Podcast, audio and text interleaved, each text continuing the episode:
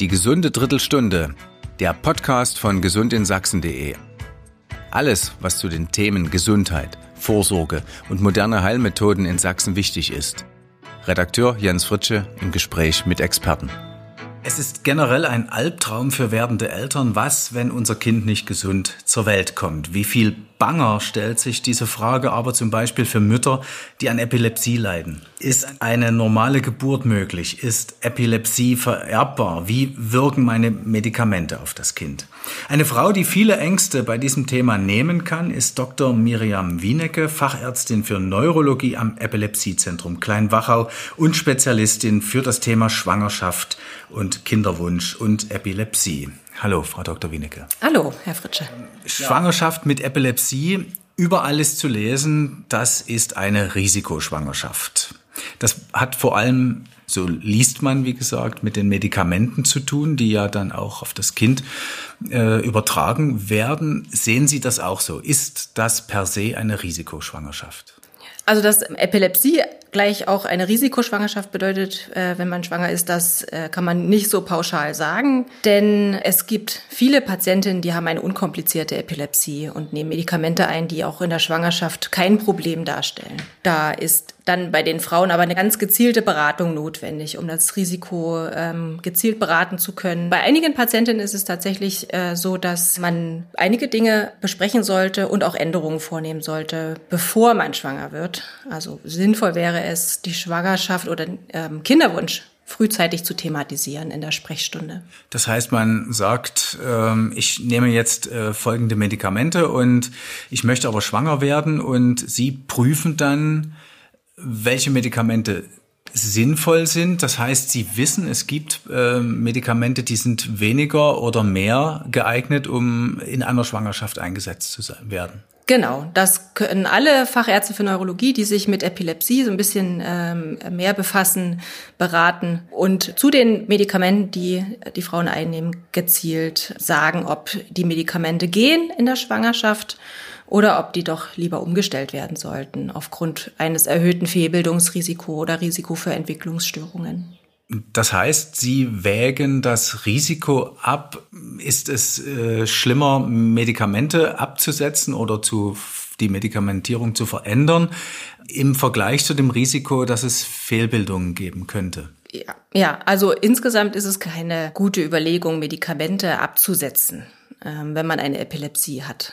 Also man kann ja überhaupt, wenn Kinderwunsch besteht, sowieso die Überlegung machen, ist denn die Epilepsie überhaupt noch aktiv? Wenn Frauen ganz viele Jahre anfallsfrei waren, ist ähm, so etwas vielleicht auch dann gleich mal Thema. Ähm, und man könnte probieren, ob äh, es auch ohne Medikation geht. Aber ähm, insgesamt ist es pauschal gesagt so, dass Medikamente absetzen eigentlich nicht sinnvoll ist, wenn man einen Kinderwunsch hat und schwanger werden möchte, weil das Risiko der Anfälle, Schäden beim Kind zu hinterlassen, viel größer ist als das Risiko, was Medikamente mit sich bringen. Deswegen wird es in den meisten Fällen um eine Umstellung gehen. Die ist oft ähm, vielleicht gar nicht so notwendig, weil es gibt auch Medikamente, die in der Schwangerschaft gegeben werden können, gerade bei Frauen, die schon im, seit der Kindheit Epilepsie haben oder im Jugendalter Epilepsie entwickelt haben. Und dann gibt es aber auch natürlich Frauen, die haben Medikamente, da ist ein erhöhtes Fehlbildungsrisiko bekannt die würde man dann versuchen umzustellen. Wie steht es um die Nebenwirkungen mit der Antibabypille?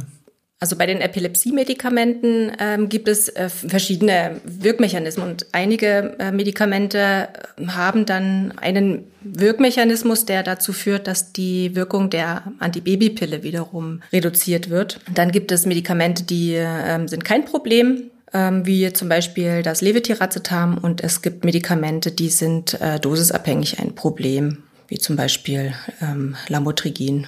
Also beides Antibabypille und äh, äh, Antiepileptika ist möglich. Genau, also ganz pauschal ist das möglich und man muss dann ganz genau gucken, welche Medikamente man einnimmt. Also es gibt Medikamentengruppen, ähm, die beeinflussen die Wirkung der Pille. Das sind Medikamente, die Enzyminduktoren sind, wie Carbamazepin, Oxcarbazepin.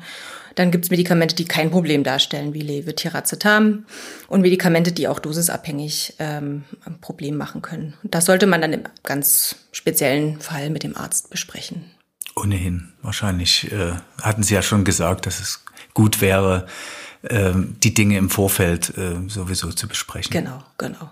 Das heißt, äh, wenn wir darüber reden, ist es Risikoschwangerschaft, ist es keine Risikoschwangerschaft? Es schwingt ja immer mit, ähm, ist Epilepsie vererbbar? Es gibt Zahlen, 90 Prozent ähm, oder über 90 Prozent heißt es, dass die Kinder keine Epilepsie haben, auch wenn Eltern äh, betroffen sind. Ähm, das heißt aber trotzdem, ein Teil der Kinder oder einem Teil der Kinder ist es übertragbar. Mhm.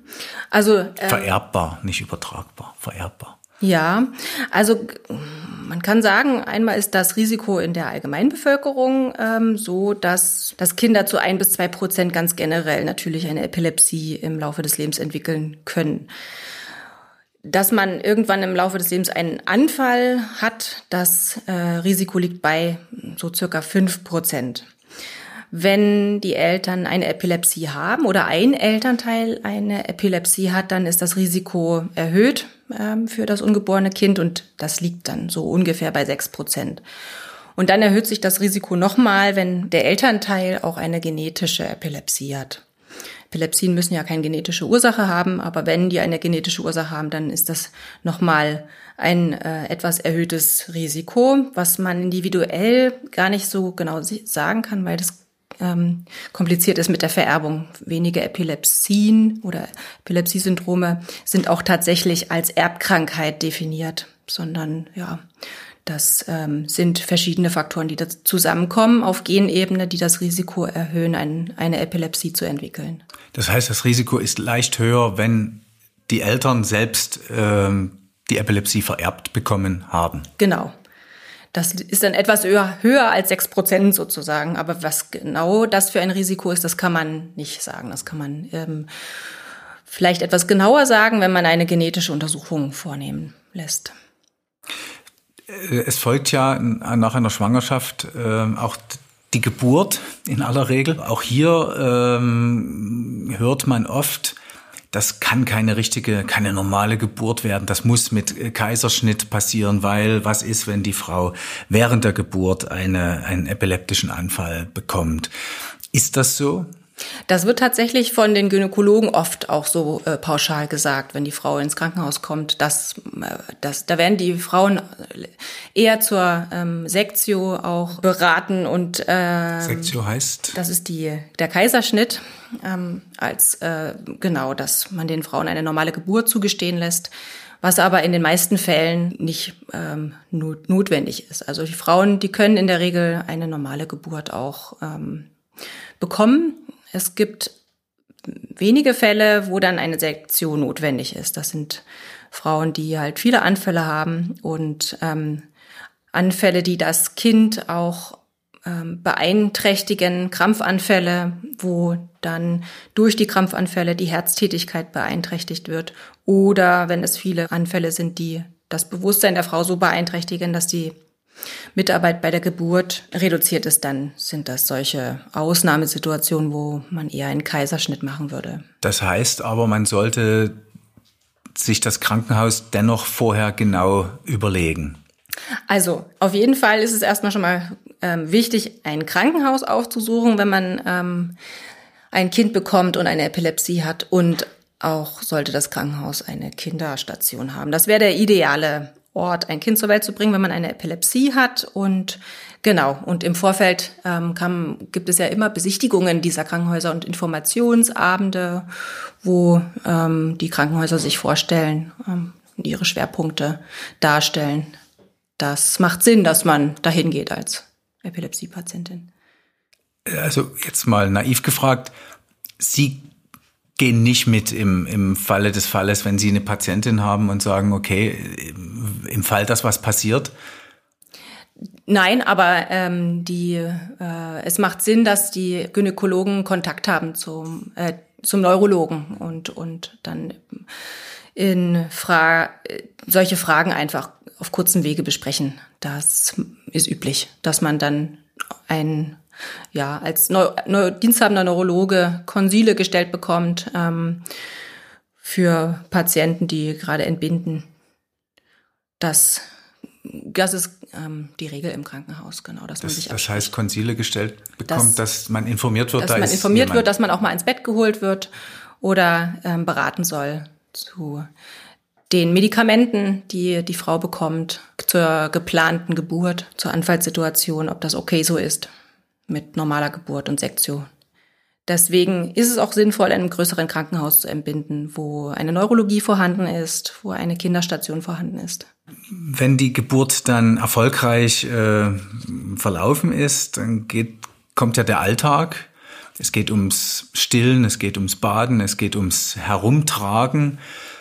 Ähm, da könnte ja die Angst oder vielleicht ist die sogar berechtigt. Was, was ist dann, wenn ich einen äh, Anfall habe? Was, was geben Sie jungen Müttern dafür mit auf den Weg? Epileptische Anfälle, die sind nie kalkulierbar und man weiß nie, wann der nächste Anfall kommt in der Regel. Und äh, man sollte ganz äh, pauschal, wenn man eine Epilepsie hat und einen Säugling zu Hause, alle Risiken, soweit es geht, minimieren. Das heißt, ähm, alle Risikosituationen, wo potenziell was Schlimmes passieren könnte, wenn man einen Anfall hat, die sollte man so gut es geht ausräumen einfach. Das Kind auf dem Boden wickeln, das Kind nicht alleine baden. Auch die Situation ähm, des Stillens ähm, so sich überlegen, dass da äh, möglichst nichts passieren kann, sollte ein Anfall passieren. Man sollte sich einfach unterstützen lassen ähm, im Alltag. Der Alltag in gerade die ersten Wochen mit einem Säugling, der ist so vollgepackt mit neuen Dingen. Auch alle Frauen, die keine Epilepsie haben, die sind dann überrascht, dass der Tag plötzlich vorbei ist und man war nicht einmal im Bad und hat Zähne geputzt, so dass man niederschwellig Hilfeangebote ähm, annehmen sollte. Man soll ja auch sich selbst nicht vergessen als Epilepsiepatientin. Man muss regelmäßig die Medikamente einnehmen für sich selbst sorgen, ähm, ist da auch ganz wichtig. Deswegen ist einmal auch natürlich der Partner, der ähm, Vater gefragt, die Familie und ähm, man kann Haushalts, eine Haushaltshilfe vielleicht beantragen und sich im Alltag so viel wie möglich auch abnehmen lassen, damit Stress reduziert wird, damit man genug schlafen kann. Schlaf ist ja auch wahrscheinlich gerade für Epilepsie-Patientinnen wichtig. Genau, dieser Schlafmangel, den man in den ersten Wochen hat, der ist einfach anfallsprovozierend und da kann der Vater oder ähm, auch ähm, die Familie mehr in die Pflicht genommen werden, sofern das möglich ist und nachts das Stillen übernehmen und ähm, einfach dafür sorgen, dass die Frau so viel wie möglich Schlaf auch bekommt. Schlafmangel ist ein wichtiger ähm, Provokationsfaktor für Anfälle. Das heißt, die Hilfe holt man sich beim Jugendamt, bei der Krankenkasse? Genau, oder beim Neurologen, der auch einen Antrag stellen kann für ähm, die Haushaltshilfe, der das begründen kann. Ja, apropos Stillen, wie, wie ist das? Es haben ja die jungen Mütter dann sicher die Angst, jetzt kommen die Medikamente über die Muttermilch äh, mit ins Baby sozusagen. Können Sie auch diese Angst nehmen? Ja, das, also das ist auch tatsächlich häufig etwas, wo falsch beraten wird. Ähm, auch im Krankenhaus ähm, äh, trifft man immer wieder ähm, auch auf Kollegen der Abteilung Gynäkologie, wo äh, dann auch so ein bisschen pauschalisiert wird, ähm, dass Mütter möglichst mit Medikamenten gegen Epilepsie nicht stillen. Und da kann man ähm, auf jeden Fall erstmal ein großes Plädoyer für das Stillen auch äh, machen. Stillen ist ganz wichtig. Äh, Stillen hat so viele Vorteile fürs Kind, das ist ja bekannt. Und die ähm, Frauen mit Epilepsie, die sollten es ihrem Kind auch nicht vorenthalten. In aller Regel ist das auch kein Problem, ähm, sofern sich das Kind gut entwickelt. Wenn das Kind auffällig wird, äh, es sehr müde ist, sehr trinkfaul ist oder sich oder nicht genug an Gewicht zunimmt, dann ähm, sollte man gucken, ob es auch an dem Medikament liegen kann und dann sollte man da was ändern. Aber in aller Regel hat das Kind sich an das Medikament schon neun Monate lang gewöhnt und es auch in höheren Dosen schon bekommen die ganze Zeit. Und ähm, über die Muttermilch sind die Dosen, die das Kind dann auch erhält, geringer und machen kein Problem, so dass ja in aller Regel gestillt werden kann. Und Stillen ist wichtig.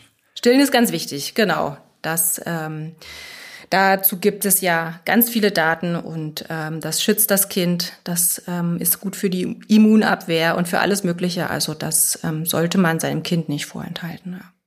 Okay, also es ist per se keine Risikogeburt oder keine Risikoschwangerschaft, wenn man sich äh, im Vorfeld mit den Fachleuten unterhält, wie mit Ihnen beispielsweise. Sie können also sagen, werdet schwanger. Ja, zumindest kann man den jungen Frauen, die Kinderwunsch haben und eine Epilepsie, so ein bisschen äh, die Angst nehmen. Ähm, oder wenn Ängste bestehen, sie ermutigen, dann halt einfach die Beratung aufzusuchen. Genau. Und zum Beispiel ins Epilepsiezentrum Kleinwachau zu kommen und sich hier zu informieren. Zum Beispiel, genau. Da sind wir, dafür sind wir da. Ja. Vielen Dank. Gerne.